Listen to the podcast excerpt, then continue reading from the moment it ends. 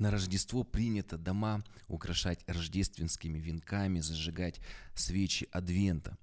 Но возникает вопрос, а для чего были придуманы вообще эти свечи? Какой смысл этих венков рождественских? И сегодня многие думают, что это просто для красоты, а свечи это ну такая хорошая традиция для дома, для церкви, зажигать есть. У это каждой свечи свое значение, там по, свеча пастухов или пророческая, ангелов или вифлеемская. Но вы знаете, что суть Адвента, суть рождественского венка, суть этих вот свечей, она имеет интересную историю и очень важное значение. Я думаю, что если мы с вами об этом сегодня поговорим, разберем, то, возможно, это Рождество немножко по-другому пройдет, так скажем, более духовно и на таком немножко новом уровне. Меня зовут Михаил Крюков, это подкаст «Вера от слышания», и я бы хотел бы вам рассказать как раз об истории э, как раз рождественского венка и свечей Адвента.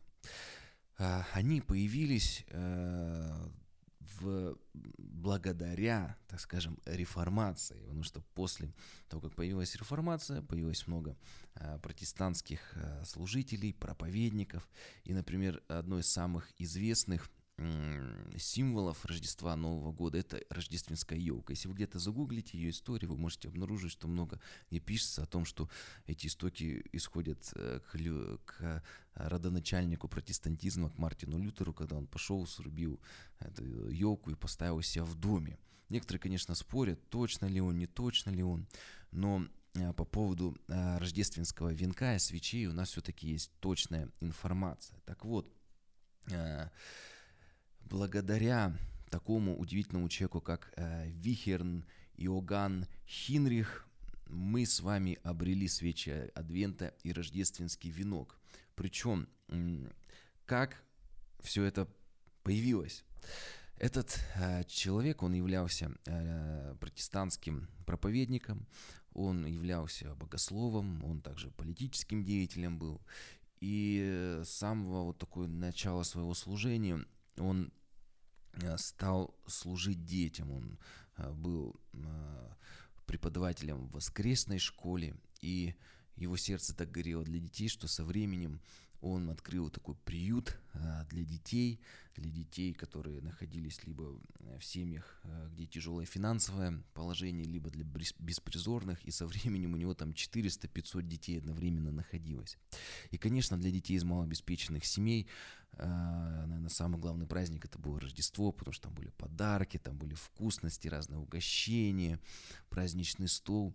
И когда Рождество приближалось, и него спрашивали, ну когда, когда уже будет, когда уже Рождество? И чтобы не отвечать на их вопросы, они его мучили. Раньше не было там телефонов, вот там календари тоже было не просто так напечатать. Все это денег стоило больших. Так вот, э, наш э, герой э, Вихерн Иоганн Хинрих, он взял где-то, видимо, с какой-то конюшни со своей большое такое колесо, принес, поставил его, украсил его по кругу еловыми ветвями, такой как бы венок получился. И по центру, вот как колесо, он поставил 24 красных свечи и 7, о, и 4 белых. Красные свечи, они как раз символизировали каждый день, то есть просто отчет, это не было какого-то супердуховного смысла. Просто каждый день, каждое утро они начинали с молитвы и зажигали одну свечу, что вот э, остается, например, там 23 дня до, ну, до Рождества, 22 дня. А когда неделя подходила к концу, э, каждый воскресный день они зажигали белую свечу, что у нас уже целая неделя прошла. И он, первоначальный смысл, который они вкладывали, что вот как Иисус, он свет мира, и вот как вот первая свеча зажиглась, вот маленькая, мало света, потом больше, больше и больше, вот как вот Иисус, и вот Рождество приближается, все больше и больше Царство Божие наполняет наш мир. И поэтому э, мы видим, что первоначальное значение Адвента, оно было тем, что он просто служил э, нуждающимся. И в Америке больше принята традиция именно самого венка, а это просто еловые ветви вокруг колеса, которые были. Э, в Европе больше традиция ну и, конечно, и рождественские венки, там свечи ставят, э, их зажигают по очереди, даже вот в Икее они вот продавались, я помню, раньше не понимали, почему свечи, на них написано 1, 2, 3, 4, а уже потом со временем уже узнали э, это значение. И поэтому я думаю, что очень хорошо, когда мы с вами можем делать такой декор дома, украшать венками рождественскими, вот, когда мы можем э, свечи Адвента зажигать, какие-то местописания читать, там пророческая свеча. Но мы должны помнить первоначальное значение, что э, этот великий муж Божий, он просто служил нуждающимся.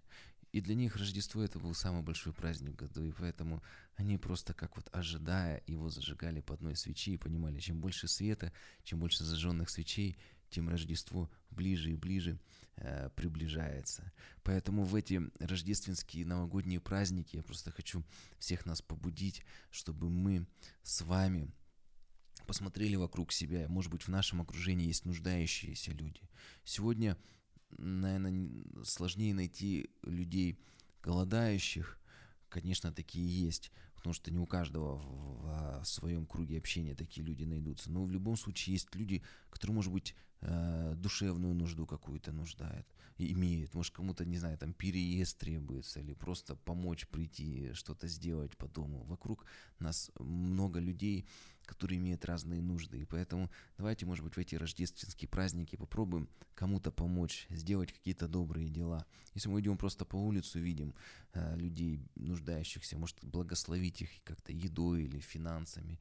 И тогда я думаю, что рождественские венки и свечи не просто будут декором, но они будут отражать нашу христианскую веру, что мы можем служить нуждающимся. Поэтому давайте в это Рождество подарим кому-то праздник, восполним чью-то нужду.